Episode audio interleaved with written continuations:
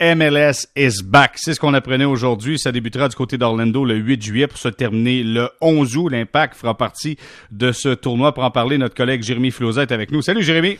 Salut. Enfin, des bonnes nouvelles. Enfin, une Ouais. date précise. Enfin, on peut avoir un objectif clair, net et précis et que ça fait du bien.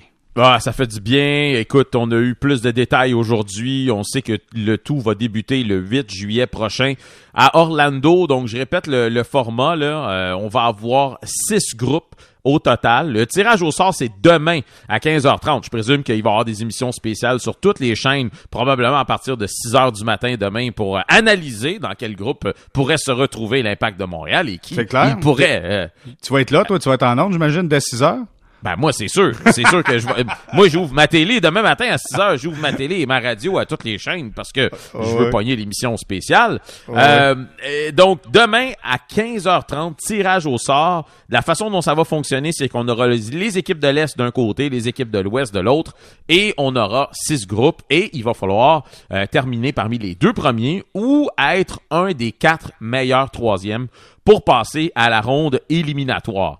Euh, maintenant, ce qu'on a appris aujourd'hui, ben, des choses quand même intéressantes parce que le gagnant, euh, l'équipe gagnante va se partager plus d'un million de dollars. Donc, pour les joueurs, il y a quand même un intérêt euh, financier. Une place aussi à la Ligue des champions pour 2021, que ce soit une équipe canadienne ou américaine qui gagne.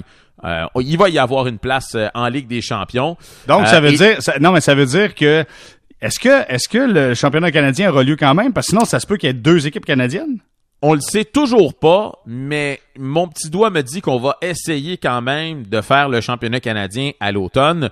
Euh, mais tu as raison de le mentionner. Si une équipe canadienne devait gagner euh, le tournoi ESPN Wide World of Sports, euh, il y aurait deux équipes canadiennes à la Ligue des champions l'an prochain pour la première fois de l'histoire. Maintenant, tout ça reste à être confirmé, bien sûr. Ça fait des années que les équipes canadiennes se battent pour euh, convaincre euh, le- la Fédération de football américaine euh, de leur donner une place en Ligue des champions parce qu'il y a quelques années, Toronto avait gagné la MLS Cup et ils n'étaient pas allés à la Ligue des champions parce que ils n'étaient pas une équipe américaine, imagine-toi.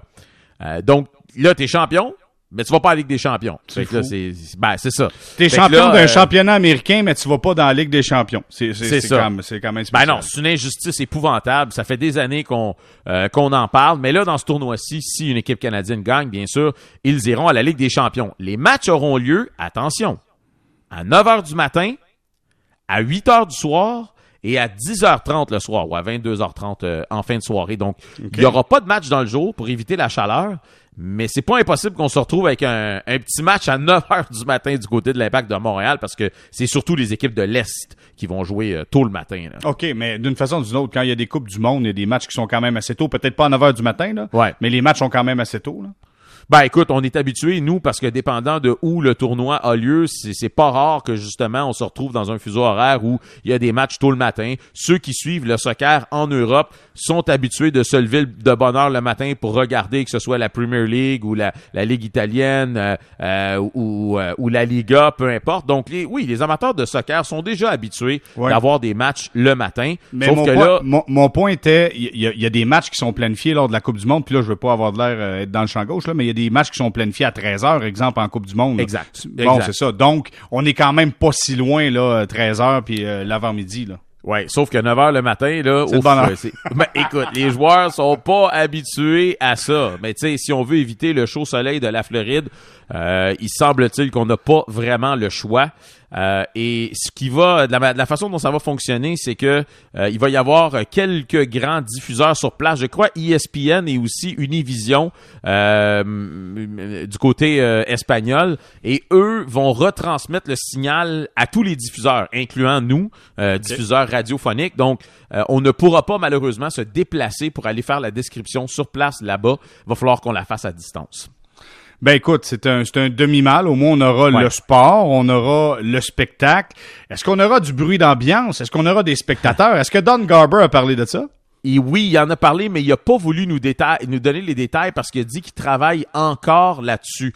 Euh, donc, il nous a parlé d'images. Euh, il y a des gens qui ont fait circuler l'information euh, à propos qu'on mettrait sur l'écran géant là-bas des images de spectateurs qui sont à la maison. Fait que si tu es à la maison, tu te branches par exemple sur le Zoom du match, puis eux euh, peuvent mettre à l'écran géant des images de des gens qui sont à la maison et qui regardent le match et qui célèbrent et tout ça.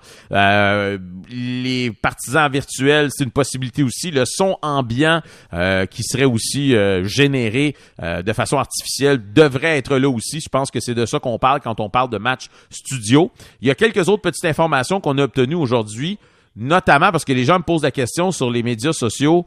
Euh, qu'est-ce qui se passe avec la, période des transferts? Parce que le 1er juillet, mhm. normalement, les gars qui sont plus sous contrat, ils partent. Hein? Euh, et du côté de l'impact, il y a un seul joueur euh, qui techniquement pourrait là, quitter, c'est Lassie Lapalainen, mais on nous indique du côté d'Olivier Renard que euh, Lapalainen, les négociations vont bon train avec Bologne pour qu'il puisse rester. Il y aura une petite fenêtre de transfert juste avant le tournoi, qui risque de durer une journée ou deux. Et ensuite de ça, la, fenêtre va réouvrir après le tournoi. Donc, durant le tournoi, il n'y aura aucun mouvement de personnel. Et de toute façon, euh, Olivier Renard aujourd'hui nous a expliqué que présentement, obtenir un permis de travail, euh, disons que c'est pas d'une priorité du gouvernement, je, vais, te le dire tout de suite. Donc, les transferts se font très rares. Euh, ça risque plutôt d'être des, des transactions et non des transferts qu'on aura. OK, ben parlons-en d'Olivier Renard parce que lui aussi a tenu euh, une vidéoconférence aujourd'hui, les directeurs techniques du côté de l'Impact de Montréal. Comment il voit ce tournoi? Comment il voit sa formation à l'aube de ce tournoi? Ben écoute, la bonne nouvelle, c'est que euh, tous les joueurs sont de retour, sauf Steven Sabat. Euh, vous le savez, Steven Sabat s'est fracturé une cheville en courant dans les rues de Montréal là, durant le, la pandémie. donc malheureusement, le jeune Steven Sabat va rater le tournoi, mais tous les autres joueurs devraient se rapporter au tournoi, incluant ceux qui ont des conjointes euh, qui attendent des bébés, euh, c'est-à-dire Rudy Camacho et Samuel Piet. Il y a personne jusqu'à maintenant qui a levé la main pour dire moi j'irai pas. Euh, donc ça c'est la bonne nouvelle. Donc il va avoir une formation vraiment complète pour ce tournoi-là. Et Olivier Renard a dit écoutez le fan de soccer en moi est excité c'est pas idéal, on le sait. Même lui, il va devoir se déplacer loin de sa famille pendant euh, plusieurs semaines, euh, puis c'est pas ce qu'on désirait. Mais dans les circonstances, on n'a pas bien ben le choix. Euh, c'est la seule façon de procéder. Maintenant, l'impact nous a indiqué aujourd'hui que leur désir, ce serait de rester à Montréal vraiment jusqu'à la toute fin. Donc probablement quelques jours avant le début du tournoi, une semaine avant le début du tournoi. Mais pour ça, ça prend l'autorisation de la santé publique pour redémarrer les entraînements en équipe. Donc, on va vraiment surveiller ça euh, de très près. Et une autre question que les gens me posent sur les médias sociaux, qu'est-ce qui se passe avec la Ligue des champions 2020? Et euh, Olivier Renard nous a tout simplement dit j'ai pas de confirmation, mais ce que je peux vous dire en discutant avec la CONCACAF, c'est qu'ils nous ont dit qu'ils vont tout essayer pour compléter le tournoi avant la fin de l'année. Donc, écoute, Jérémy, pense-y deux secondes. Là. À l'automne, on devrait avoir la reprise de la saison régulière, le championnat canadien, la Ligue des champions, écoute, on chômera pas cet automne. Ça, c'est certain.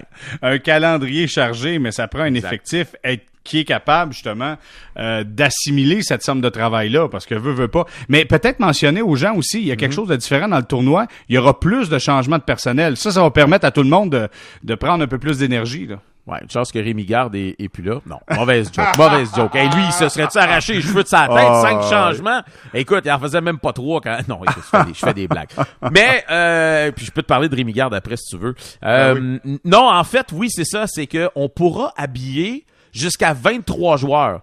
Donc, normalement, la limite, c'est 18. Là, on pourra en habiller jusqu'à 23. Donc, dans le cas de l'Impact de Montréal, c'est pratiquement la formation complète. C'est-à-dire que presque tout le monde va être habillé. Et ça, c'est des bonnes nouvelles. Parce qu'on a des jeunes qui ont besoin juste de l'expérience d'être habillés pendant un match. Puis, sait-on jamais, il y a une blessure, peut-être qu'on fait appel à leur service. Et comme tu l'as mentionné, on pourra aller jusqu'à cinq changements. Et ça, écoute, je pense que ça fait beaucoup de sens. La Bundesliga a été la première ligue à accepter ce règlement-là en Europe on procède de cette façon-là aussi parce que les gars ont tellement pas eu le temps de se mettre à jour euh, qu'ils risquent, euh, on risque de rentrer dans un tournoi avec des gars qui sont pas tout à fait euh, à 100%. Donc cinq changements, ça va beaucoup aider les formations. Moi, je suis d'accord avec l'adoption de, de ce règlement-là.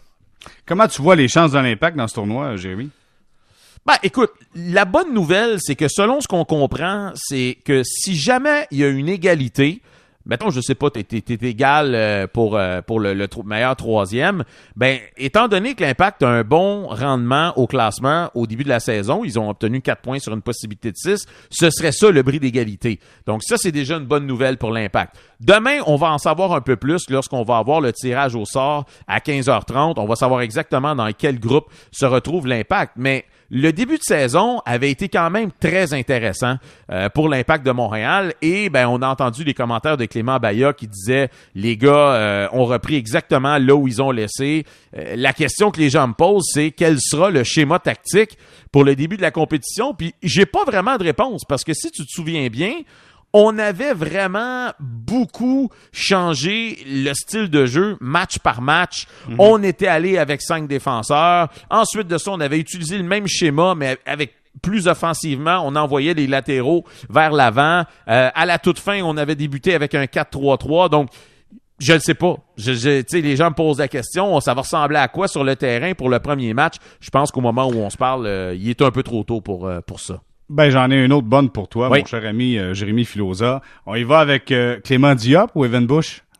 Ah, écoute, euh, je pense que si on est conséquent, ça va être Clément Diop qui va être devant la cage de l'Impact de Montréal pour ce tournoi-là. c'est malheureux pour Evan Bush qui a perdu sa place de numéro un parce que tout le monde sait à quel point on adore ce monsieur qui est devenu vraiment un Montréalais depuis le temps qu'il est ici. Ça fait 11 ans qu'il est avec l'Impact de Montréal. Euh, donc, c'est un gars qu'on a appris à, vraiment apprécier. Euh, grande générosité. Mais écoute, le transfert entre euh, Evan Bush et Clément Diop, c'est-à-dire la permutation des rôles, c'est fait dans l'ordre du sport je veux Naturel, exact. L'autre a été vraiment bon. Diop a été euh, sensationnel. C'est pas une injustice, c'est pas volé. Euh, ça s'adonne que Clément Diop, quand on lui a donné les clés de la maison dans le championnat canadien, ben écoute, il a traîné l'équipe euh, sur ses épaules. Il a fait des, arrêts spectaculaires. Il a aidé l'impact, euh, écoute, euh, en fusillade à Toronto, éliminer le Toronto FC pour pousser l'impact au, plus haut sommet du championnat canadien et se qualifier pour la Ligue des champions. Et Evan Bush, pendant ce temps-là, avait des difficultés. Donc, tu sais, c'est je pense que quand les choses se passent dans l'ordre de ce qu'on sait qui est normal et logique dans le monde du sport, on peut pas faire autrement que tout simplement respecter la situation dans laquelle on est rendu aujourd'hui avec un Clément Diop qui, aujourd'hui, est le gardien numéro un de l'impact.